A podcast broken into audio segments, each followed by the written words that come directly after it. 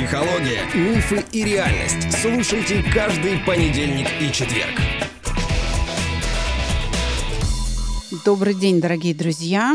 Очередной раз четверг, очередная рубрика СГМ «Практика». Нет отбоя от саногенщиков, понимаете? Практически в очереди стоят, рвутся в студию. Дурной пример, или я бы сказала, правильный пример, заразителен. И у меня в гостях очередная моя воспитанница Наташа Новикова. Наташа, привет. Добрый день. Решила попробовать свои силы в стратегической борьбе за жизнь. Хотелось бы потренироваться. Да, ну, э, ты очень много тренируешься у нас в чате, и одно время была прям одним из лидеров э, этих тренировок. Что хорошего в этих тренировках? Чего вам так нравится? Вот для меня, например, ну, это такая рутина, понимаешь, да? Чем вас привлекают эти тренировки? Вы знаете, это не просто тренировка, это дальнейшее обучение. Когда ты получил какие-то знания, и просто положил их на полку, они все-таки как-то размываются в нашей жизни, разные, веселые иногда, иногда тяжелые, и ты забываешь какие-то основы. Когда есть тренировки, когда ты вспоминаешь даже терминологию, тебя это затягивает, тебе становится интересно, и когда у тебя постоянно повышается уровень благодаря этим тренировкам, тебе хочется все время больше, больше, больше, и уже начинаешь переживать, когда приходится пропускать тренировку дурной пример, как я уже сказала, заразителен. Еще в таких случаях я говорила всегда непреодолимая тяга к чувству покоя. У нас даже на подкасте есть скоро, он выйдет, ребята, эпизод СГМ практики, который записан с человеком, специально прилетевшим к нам из Нижневартовского. Можете себе представить? Вот что такое братство саногенщиков. Ну и туризм, опять же. Да, да, да. А для тех, кто нас слушает впервые, дорогие друзья, вы у меня на подкасте. Я Александра Капецкая, профессиональный психолог, дипломированный специалист в области саногенного мышления. У меня также есть свой центр психологический, он называется «Чувство покоя». Всякий желающий может к нему обратиться. Что-то давно мы, по-моему, не диктовали номер телефона, надо сказать, да? 8 968 990 08 80, WhatsApp, Telegram, звонки мы принимаем, обращайтесь.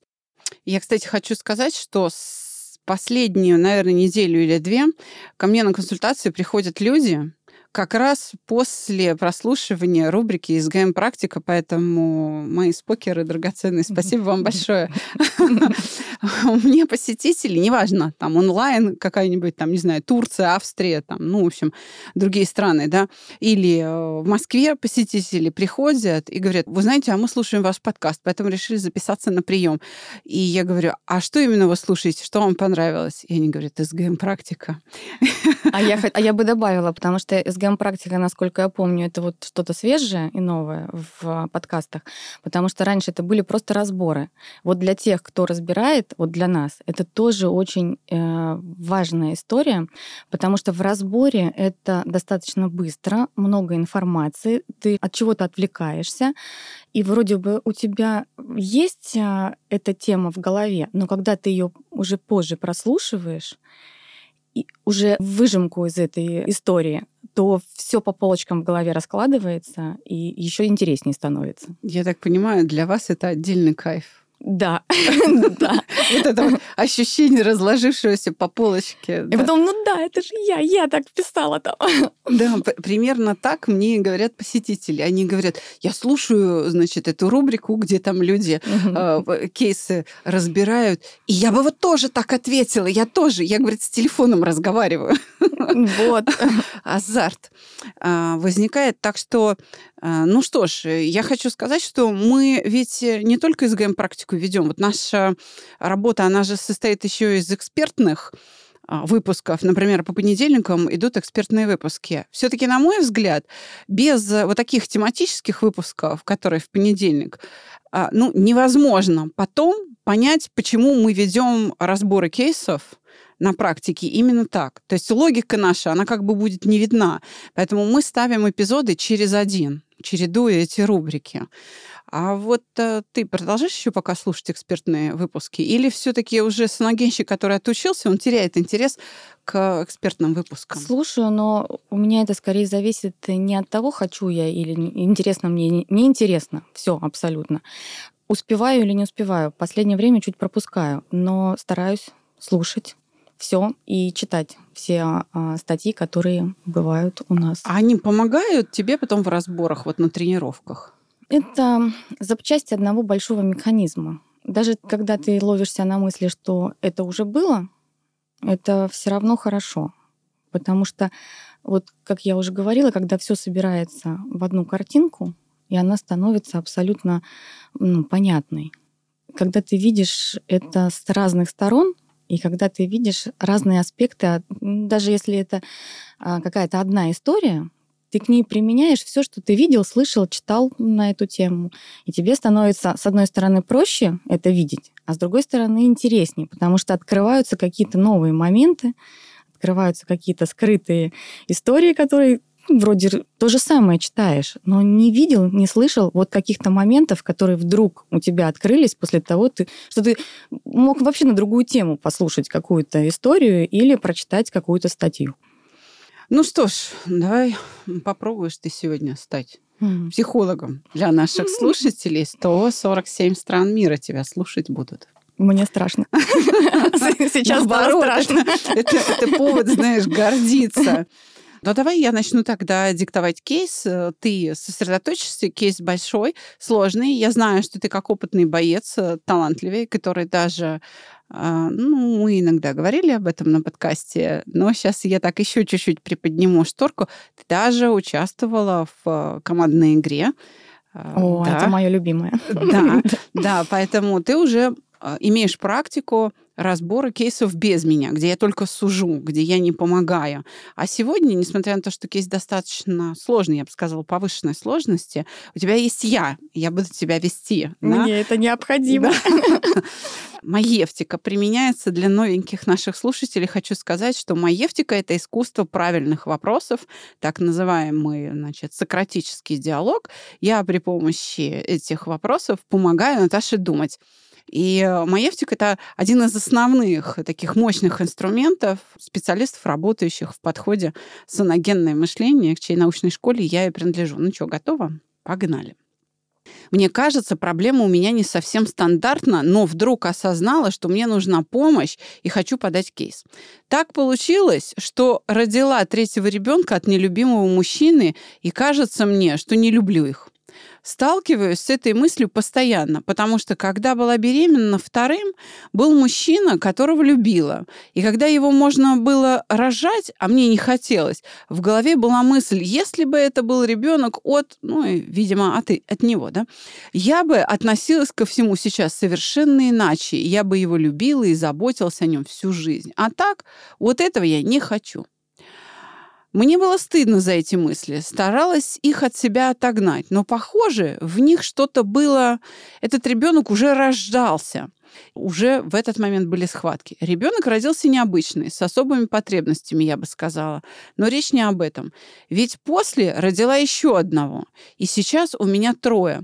Мне нужно, наверное, научиться любить их начать это делать. Помогите мне, пожалуйста, если можете это сделать и считаете, что мне это нужно. Как мне нужно подумать, какие вопросы себе задавать, чтобы чувство любви возникло, и я стала классической мамой, с чувствами к ним. Вот, и, честно говоря, смотри, когда серьезно, mm-hmm. мы воспитали своих слушателей, мы воспитали своих подписчиков. Посмотри, как серьезно они ставят вопросы, правда? Вот круто звучит вопрос. Он прям философский. Знаешь, есть вопросы из разряда есть Бог или нет Бога, да? А серьезные люди как ставят вопрос? А что такое Бог, правда? Вот это примерно такого вот уровня вопрос. Вот этот вопрос. Э, расскажите мне, как думать, да. чтобы их полюбить. Представляешь, они в нас верят. Мы не можем их подвести. Наташа, двигаемся дальше. У меня нет к ним привязки, я не скучаю, находясь далеко, и они по мне не скучают тоже. Последнее время все чаще думаю о том, что поставить их с папой и переехать в другую страну. Я не знаю, зачем их брать с собой. Они мне не нужны, что ли. Так просто как бы что ли нужно, не знаю. Они до ужаса проблемны, они не слушают меня. И я понимаю, что начать с кем-то отношения и строить новую жизнь с ними мне будет в разы сложнее, если не невозможно вовсе.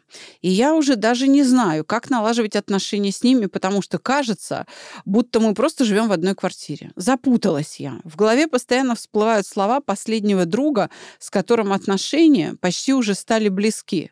Как вдруг он умер. Когда я говорила ему о планах уехать в другую страну и не вернуться, он постоянно возвращал меня к детям и говорил, что я сейчас готова так сделать, но пройдет время, и я буду скучать, буду жалеть, а все исправить уже не смогу. Возможно, если бы он не умер, я бы пропустила его слова мимо. Но так получается, что это было последнее, что он сказал мне – не оставлять детей. Почему я пишу об этом сейчас? Последние дни меня выводит из себя старший. Я готова размазать его башку о стену. И так и говорю ему, потому что он грубит, нарывается, общается матом, совершенно не слушается, берет без спросу мои вещи, медлит и специально тянет время, когда нам нужно выходить из дома. Меня бесит вот это вот все. Короче, я не знаю, что делать. Мне нужно либо полюбить, всех этих чудовищ и начать заниматься ими, либо правда их оставить папе и идти жить свою жизнь. Если вы думаете, что вариант 2 вернее, скажите об этом. Если же нет, помогите мне их полюбить. Я не совершенно бесчувственный сухарь. Это были очень желанные дети. Я всю жизнь мечтала о троих детках до 30. Ну а что-то пошло не так. Первые беременности срывались, и однажды мне даже сказали, что деток у меня не будет уже никогда. Тогда мне умереть хотелось. Но меня подняли, и я решила взять чужого ребенка и воспитывать как своего. Я была уверена, что буду любить его всем сердцем, что он будет мне родным, и не чувствовала разницы. Я им дышала. Но так получилось, что спустя время его забрала его родная мама, переезжая в другую страну. А потом я забеременела снова и смогла родить. Первые годы я была неразлучна с ребенком. Мне даже операцию делали под местным наркозом с ним на руках. То есть маму оперировали с, с ребенком на руках. Я не готова была оставить его даже на полчаса с кем-то другим. Но однажды он заболел. Сильно. Когда он перестал ходить, сидеть, есть и шевелиться, когда уже только лежал и орал, и врачи ничего не могли сделать, нас разлучили насильно. Меня впервые с момента его рождения к нему не пускали. Я рыдала под дверью три дня, а потом во мне умерло что-то, перегорело. Меня пустили к нему через неделю, но я смотрела на него как на чужого. Я стала видеть его чужим. Мой для меня был уже мертв. С тех пор в нашей семье появилась няня, и я пошла работать. И больше не скучала. Моя с ним близость умерла вместо него. И я не знаю, как ее воскресить, если это вообще можно сделать. И нужно. Не скажу, что я хочу, как тогда. Я словно из крайности прыгнула в крайность. Меня, что ли, отцентрировать нужно, настроить. Ну, как тебе кейс? Забористый? Да, тяжело. У нас кейсы двух типов, как ты помнишь, да? Да. А, есть поисковые, есть стратегические. Этот к какому разряду отнесешь? Стратегический. Спрашивают, что делать. Да, что, делать. То есть не делать? просто что происходит, да, и мы должны какое-то имя этому дать. Мне кажется, она даже понимает, что происходит, потому что запрос на то, что давайте определимся, мне направо или налево. И мне кажется, она лукавит, потому что она понимает, что у нее потребность в том, чтобы любить своих детей, и она их любит, мне кажется. Да. Она придумывает себе какие-то оправдания, потому что ей очень тяжело. И это слышно, видно. Да. А вот эта тяжесть, она чем обусловлена? Вот, вот эту тяжесть ты в чем нашла? Вот скажи мне, что там болит? Во-первых, а, у нее правда много событий тяжелых, которые ее измучили, и у нее вот такое моральное истощение от всего. Это первый момент. И все идет еще от того, что она в самом начале пишет о том, что она родила детей от нелюбимого человека. У нее жесткая потребность в любви. Во-первых, чтобы любили ее в первую очередь, и ей хочется любить самой. Но как-то так случилось, что она родила аж троих детей от человека, которого не любит. Вот в моей голове это начало проблемы. Я сталкивалась с таким неоднократно. Например, когда приезжала, ну, скажем, в Среднюю Азию, вот так скажем, приезжаешь в Среднюю Азию, и через одного просто, вернее, через одну девчонки, которые были у меня на приеме, это вот примерно такие истории, потому что родители договорились угу. и пристроили девочку к хорошему жениху. Она, в общем-то, всем обеспечена.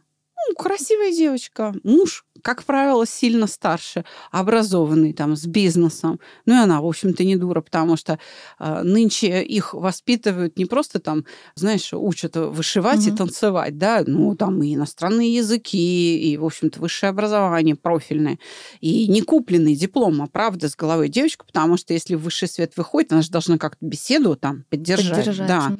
Совершенно верно. И вот она не может перечить родителям. Или, скажем, татарские семьи. Вот тоже через одного. Тоже выученная, хорошая девочка. Она не может перечить родителям. И иногда бывает их и несовершеннолетними выдают ну, потреб... 16-17 лет. Но потребность в любви остается. Да, и да, она как бы вот материально, как сыр в масле катается. Я не, не скажу, из какого региона э, этот mm-hmm. персонаж, но смысл-то один и тот же. То есть, да, человек вот оказывается в плену, что ли, культуры, традиций, не знаю, обстоятельств, там еще чего-то. И вот она замужем, и ее функция рожать. Да, происходят вот такие трагедии, и действительно надо с этим что-то делать. Вот все-таки чувствуется опытная, что называется, голова саногенщика, как быстро и тонко ты нашла в ней вот эту мощную потребность любить. У нее действительно это действительно так, не закрытая потребностью в любви. То есть она хочет, чтобы ее любили, а этого ей никто не может дать, даже трое детей, которых она сама родила. И от этого еще большее раздражение, и даже уже до гнева доходит, а, а от того, что Казалось бы, она а, любит детей, но они ее не слушают, а дети тоже чувствуют ее потребность в каком-то ответе, и ее состояние слегка нервозное, и дети реагируют на нее вот таким образом, они ее не слушают. И получается такой замкнутый круг. Вот это раздражение, оно имеет имя. У него есть имя, у этой эмоции есть имя. Что за имя? А что за переживание у нее к детям? Вот ну, когда дети не вписываются в ее ожидания, что чувствует мать? Ну, разочарование. Мать, а, у матери завышены... Во-первых, у нее к себе завышено а, ожидание. Так. А, у нее к мужу завышенное ожидание. У нее к детям завышенное ожидание. И когда и они не выполняются, к какому она, переживанию? Она обижается. Да, на это всех. обида, совершенно верно. Она обижена на мужа, и эта обида перекладывается на детей, эта обида умножается и становится еще... И она уже про мужа вроде бы и забыла. Где-то в начале она сказала о том, что я а, родила детей от нелюбимого мужа и забыла про него, потому что ее обида перекладывается на детей и умножается в разы. И она а все остальное, все остальные эм, эмоции связаны уже с тем, что дети ее не слушаются и раздражают. Обида страх того, что она не может справиться с этим. Да, а стыд за то, что она плохая мать, она уже назвала. Да. Да, она э, написала. Итак, вот у нас есть, значит, ситуации, когда человек оказался, скажем, в браке по неволе, мы не знаем точную историю, но признаки, в общем, есть. То есть это заподозрить-то можно, потому что, еще раз говорю, в моей практике этого было достаточно а, много, и, в общем, можем мы это предположить, и это, скорее всего, очень такая близкая к правде гипотеза, ну или прям точная даже, да. Значит, и у нее есть очень мощная потребность в материнстве, она прям мечтала, и вот она рожает этих троих детей, как она мечтала. Причем это же ведь у нее не первая попытка, смотри, у нее же были там неудачные попытки забеременеть. И это еще больше обостряет ситуацию, потому что вот этот страх того, что у тебя сначала детей не будет, а теперь страх за то, что от того, что они есть, а ты их не любишь. А ты их не любишь. Да. И это действительно обостряет стыд, потому что я-то думала, я, ну, я так хочу детей, что уж, ну, я-то а точно буду самой лучшей мамой, тем более, что она угу. там какого-то пыталась усыновить, да, может быть, там а, о доме ребенка или что-то угу. шло, она, видимо... Ну, опекала какого-то да. ребенка. Которого... И, кстати, вот это взаимодействие с ребенком позволило ей вот почувствовать себя матерью, и организм откликнулся, да, то есть какая команда из центра на периферию вышла, такая, собственно, и реализовалась вот, пожалуйста, тебе дети, сказал организм. Получай. Хотела, получай. А получилось совсем не то. И вот на ее вопрос что-то, э, ну, ее как бы такой вопрос, воздух, да, не он как бы не к нам обращен, а вот что-то пошло не так. Что пошло не так? Смотри, мы ведь страдаем не только от неудовлетворения каких-то наших потребностей, но и от пресыщения ими. Вот с чем Слишком мы... много детей? Да, понимаешь, то есть вот все есть, а, кроме одного, да, кроме любви. То есть дети есть, а любовь, любви которая, нет. да, а, к ним должна была хотелось. быть приложена, да, любви нет. И вот эта острая нехватка любви, она приводит к тому, что срабатывает психическая защита. И вот эта потребность, ну, вытесняется. Ты правильно Ну, говоришь. еще и усталость. Конечно. Один ребенок, второй ребенок, плюс дети проблемные, и уже переключается внимание от э, радости, что дети есть, на заботы о том, что дети сложные. И вот это э, бо- большой объем вот этих забот, они немножко размывают счастье от их присутствия. И остается вот эта усталость, помимо всего прочего. К тому же, ведь, смотри, у нас есть в истории эпизод, там кусочек, где она говорит, я не могла расстаться и даже А, вот э, операцию когда, делать, да? То есть она вообще-то, говорят, тревожная мама. Поэтому неудивительно, что дети сложные. То есть, понимаешь, она настолько вцепилась в этих детей мертвой хваткой, когда эта потребность была удовлетворена, вот она их родила, и у нее там какая-то параллельная любовь в голове, да, во время беременности вторые. И этот ребенок опять не от него, да, представляешь, вот какой клубок противоречий, то есть взаимоисключающие мысли в одной голове. И, естественно, а ребенок же, он же не может вылезти из мамы и сказать, так, мама, это без меня, чтобы это как-то мимо меня прошло. А вот это все, оно же сквозь него проходит, он же переживает это вместе с ней. От Понятно, этого, что да. он рождается уже вот с этим, знаешь, как бы латентным научением вот э, в э, Да и здесь он чувствует уже, как- периоде. Да. Когда он уже здесь, э, в этом мире, и он чувствует вот эту нестабильность мамы, и это... идет то самое научение. Научение, то есть дети становятся невротиками в буквальном смысле с молоком матери. Вот в буквальном смысле. То есть она их сама научила быть вот такими невротиками, потому что у нее не удовлетворена потребностью в любви. И, соответственно, именно этому, хочет она или нет, осознает или нет, латентным путем скрыто от сознания всех. доводит детей и всех Да, она их этому обучает. То есть мы можем передать только то, что умеем сами. Вот это и произошло. Дети же усваивают э, не только, ну, как бы, э, то, что мы им даем по наследству, знаешь, там цвет глаз или там, не знаю, форму носа, да, но и способ мышления, и способ Конечно. реакции. Вот, соответственно, э, дети – это продукт ее воспитания.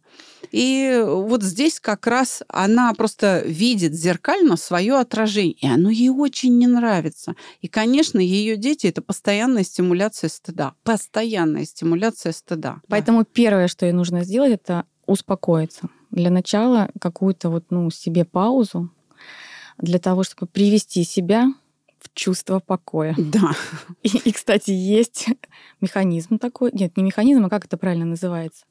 А, Ты Я про про мобильное Я приложение? про приложение, да. Да, это наш цифровой тренажер. Он есть на всех, э, в общем-то, площадках. Пожалуйста, в App Store, в Google Play, в Рустор можно, да, прям запрос цифровой тренажер. Даже просто запрос чувство покоя, и мы там первым номером стоим. Для того, чтобы голова сначала очистилась вот от этого шквала мыслей, вот этих переживаний, для того, чтобы она могла на чистую голову принять какие-то решения. Однозначно она не сможет жить без детей, тут очевидно, и даже не нужно в этом направлении двигаться. Здесь нужно успокоить себя, полюбить себя для начала, Так. и уже после этого заняться детьми. Мне кажется, что как только успокоится она, немножко потише станут и дети. Ну, им полегчает. Им полегчает, а когда им полегчает, ей самой у нее появится удовольствие общения с детьми, которым полегчало. А с каким переживанием в отношении э, детей ей нужно поработать, чтобы им еще больше полегчало, чтобы дети восприняли и... это как то, что мать их любит, Но... и тоже бы начали ее любить. С каким переживанием надо, надо пе- расстаться? Перестать, ну, во-первых, с обидой. Да, перестать обижаться. Верно. Во-вторых, перестать а, ждать от детей, что они будут идеальными. Что они будут послушными и будут ее любить. Это действительно так, Наташа, ну, молодец. Я, пожалуй, уйду с подкаста, Нет. оставлю тебе э, микрофон, и ты будешь разбирать кейс вместо Александра Капецк. Да, действительно, а, нужно вот принять эту реальность а, какая mm-hmm. есть, да, и перестать обижаться на детей. Как только она простит одну обиду за другой, детям станет легче, потому что ведь почему они себя так ведут? Мать для них сигнал опасности. Они реагируют, она как раздражитель, как говорят физиологи, да, она имеет для них определенное сигнальное значение. Поэтому они себя так ведут. И когда на проект чувства покоя попадают дети, чем меньше ребенок, тем чаще мы говорим родителям фразу, вы знаете, оставьте ребенка в покое, воспитывать надо вас. Значит, вот это все реакция на ваше поведение. Давайте вы к нам в терапию пойдете, а не ребенок. Ребенку ничего не надо, его поведение там само поменяется.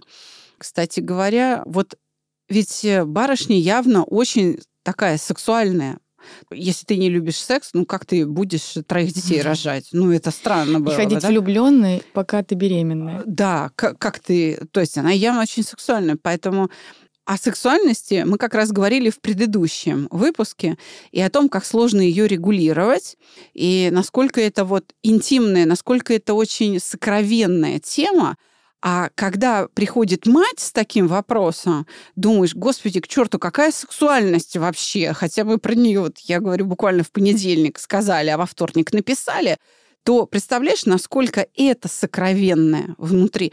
Я, во-первых, хочу выразить автору слова благодарности и сказать, что насколько она смелая женщина, что она дала нам это в разбор, еще раз подчеркну, на 140 с лишним стран мира открыла.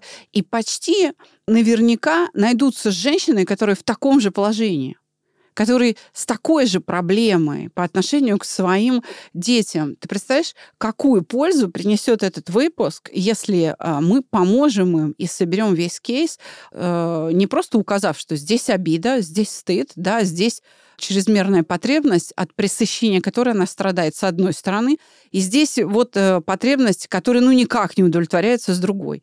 Нужно показать, а как снять эти противоречия. Итак, ну давай вот промежуточный итог. Значит, мы назвали что? У нее по отношению к мужу и детям эмоция... Обида. Да, по отношению к себе эмоция... Эмоция стыда. Так, у нее хронически не удовлетворена потребность в любви. Ну, вообще у нее, насколько я понимаю, я, кстати, упустила этот момент. Вот только сейчас, э, когда мы это обсуждали, и вы сказали про ее сексуальность, до меня доходит, что у нее основная эта проблема еще и в этом. Да, но эти же потребности, они связаны, правда? Вот у нее потребность в любви хронически не удовлетворяется, но потребность в материнстве удовлетворена. Пресыщение. Да, пресыщение наступило, потому что чувство любви не возникает, и как бы на кой черт мне эти дети сдались, да? Значит, задача наша сейчас, ну, в данном случае твоя, пардон, значит, найти способ внимание, как снять это противоречие. Первый маршрут мы указали, нужно принять себя, да, то есть преодолеть этот стыд и начать исправлять свои ошибки. И первым шагом в исправлении ошибок это будет простить обиды, причиняемые детям, потому что твои дети это твоя проекция, это ну твое отражение. Ну как говорится, вот кого воспитываешь, того и люби. Значит, ну ты сама себе не нравишься. И да, это так, она в общем-то про это и пишет.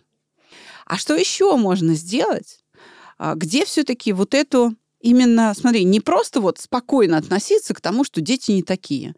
А, работа с обидами не позволяет влюбиться, она позволяет что сделать? Ну, спокойно воспринимать без раздражения не реагировать, а именно влюбиться, чтобы. Что нужно сделать? Нужно найти какие-то общие интересы с детьми. Во-первых, нужно понять, есть ли у детей какие-то таланты, наклонности, что им интересно, и попытаться поработать с ними вместе над их какими-то вот интересами, которые могли бы заинтересовать и ее. А тебе не кажется, что она очень много пишет в этом кейсе о себе? И что Ну, ей... вот об этом и речь, что, ну, по-другому говоря, переключить свое внимание с себя на своих детей. Вот я Браво. об этом. Браво, Наташа. Да, летом у нас был целый цикл выпусков о любви. И один из них, один из эпизодов нашего подкаста был о том, как научиться любить. И первый шаг — это уменьшить внимание к себе. Я сейчас процитирую Ника Вуйчича, нашего современного вот оратора, австралийца, да, который родился, ну, скажем так, с ну, неполноценным, что ли, да, Мгм. то есть вот с увечьями или, как сказать, ну, нет человека, да, скажем так, рук, ног говорят. нету, Мгм. ну, вот нету, да. И он говорил, если у тебя нет друзей, стань другом сам. Вот стань хорошим другом, и они у тебя появятся. То есть, если э, тебе не хватает любви, начни о ком-то заботиться. То есть сделай вот этот первый шаг. И ей действительно нужно уменьшить внимание к себе. И тогда тебя начнут любить. Я не призываю ее к жертве. Не призываю. Но я говорю, что хватит думать только о себе. Ну, вот когда поя- голова будет занята а, интересами детей, вот опять же, если это сделать намеренно и заставлять себя там, я не знаю, ходить в кружок рисования, если там старший ребенок рисует, то это тоже будет в другую сторону движение. Здесь Это будет обман, да. это будет обман, и здесь нужно на самом деле рассмотреть ребенка и обратить на него внимание. Совершенно верно. У нас по этому поводу есть наше любимое упражнение, которое открывает каждый урок. Оно звучит. Что хорошего произошло в этот день? Конечно, что хорошо со мной произошло. А что хорошо в моем ребенке? Вот ты говоришь, ребенка надо рассмотреть. А хорошего в нем что? Плохое ты уже увидела. Ты делаешь это прекрасно. Хорошего в нем что? Ну, найди. Итак, ну давай для наших слушателей еще раз соберем весь кейс. Поехали. В нашей героине чувство обиды к мужу, детям и к самой себе. Она боится того, что она не соответствует своим собственным представлениям о том, как это было. Это э, сам стыд. Хорошо, если ты указываешь на э, тот фрагмент письма, где она три дня рыдала под дверью реанимации, ее туда не пускали, Мгм. то да, Мгм. стоит предположить, что это страх, потому что если она к кому-то привяжется, а он окажется в опасности, как старший ребенок, Страх потери. да, вот, я бы так это еще раз испытать эту боль, потому Мгм. что ты настолько привязана в любви к своим детям, что ну, это невыносимо, и опять сработает Да, психическая вот. защита, да, то да, да, пожалуй, давай предположим, здесь есть еще и страх, так, значит, нужно быть смелее, Смелее, да, потому что страх потери вот здесь такой один из да, ей в моем нужно двигаться понимании. совершенно верно к непривязанной любви, Естественно, ей стыдно, и с этим тоже нужно работать. то есть нарожала, но не люблю. Ну, что поделать, да. Ну, вот. Но знаете, что хорошо? Что ведь она могла не задавать себе этих вопросов, а собраться и уехать, как она пишет, в другую Да. страну. Но она не может от этого оторваться. Значит, все таки скрытые моменты есть. И в основном, что ей нужно сделать, это, во-первых, успокоиться, во-вторых, простить всех, и себя в первую очередь, естественно, простить, и переключить внимание со своих переживаний из себя на детей. Начать искать в детях хорошее, а может быть и в муже хорошее. Ведь на самом деле очень много знаю историй из жизни, когда выходят замуж не по любви. И, кстати, и с одной, и с другой стороны, и мальчики, и девочки. Но в процессе жизни, если человек порядочный, приличный, если у- человека хорошее отношение к женщине или к мужчине, Ну, хотя бы неважно, воспитанное уважение какое-то, да? то в какой-то момент, когда появляются общие дети, когда появляется общий, общее хозяйство, и ты видишь отношение к себе, то с годами появляется любовь. То есть вспыхивает все-таки а вдруг, огонь. если она в своем муже рассмотрит что-то хорошее, ей не нужно будет столько усилий для того, чтобы кого-то еще любить и себя прощать, и у нее все наладится. Да, да, так оно и есть. Да, действительно, на плохом, когда ты сосредоточен, вот, э, как говорится, и жизнь твоя будет такая. Почему? Потому что ну, так работает функция внимания.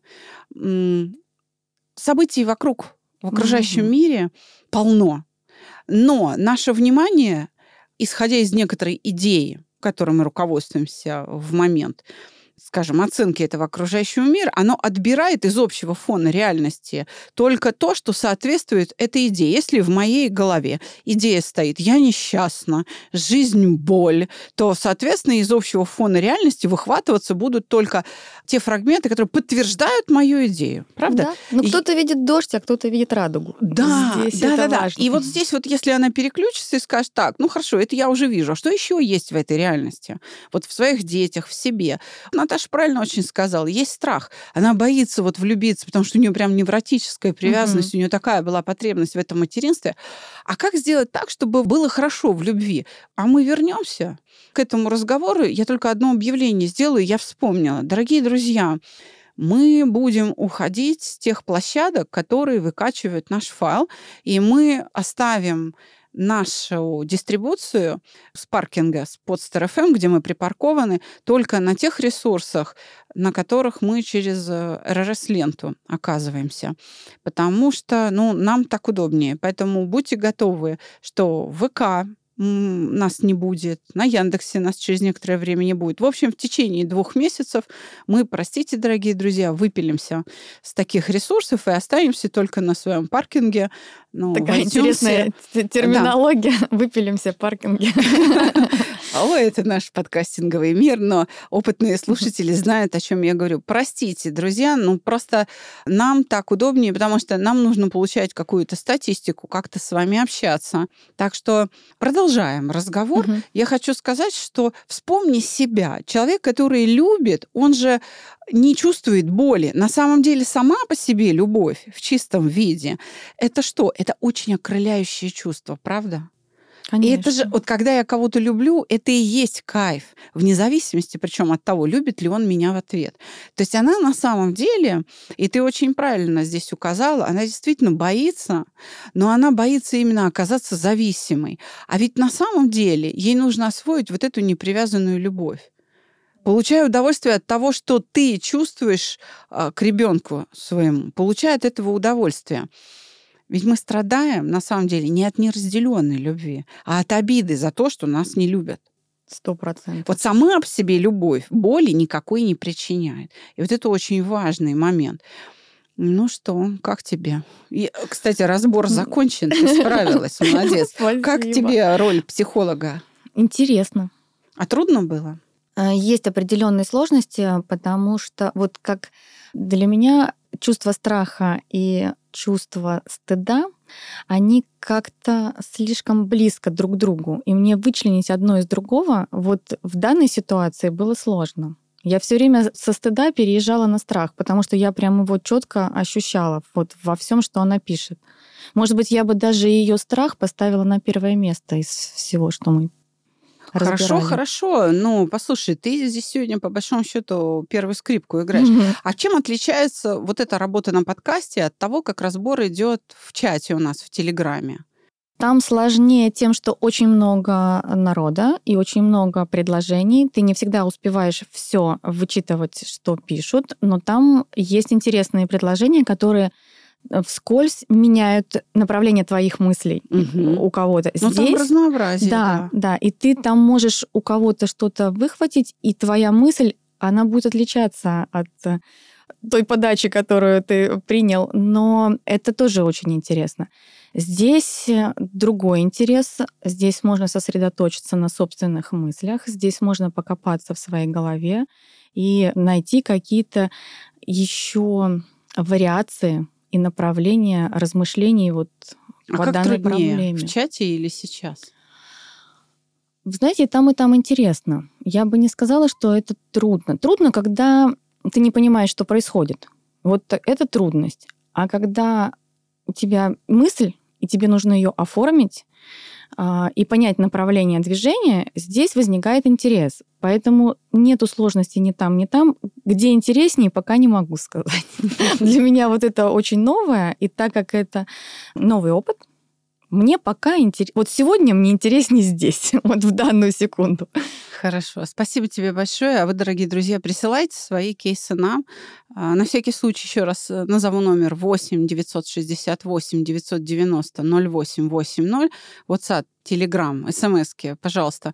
Либо найдите наш канал и наше сообщество в Телеграме, пишите нам туда, присылайте свои кейсы в разбор, мы их разберем. Ну, до Нового года, каждый четверг совершенно точно мы вам обещаем, рубрика СГМ «Практика» продолжит свою работу. Наташа, спасибо тебе большое. Спасибо вам огромное. Было очень интересно. Да. Оставайтесь с нами, дорогие друзья. Мы работаем до вас. Всего доброго. До свидания.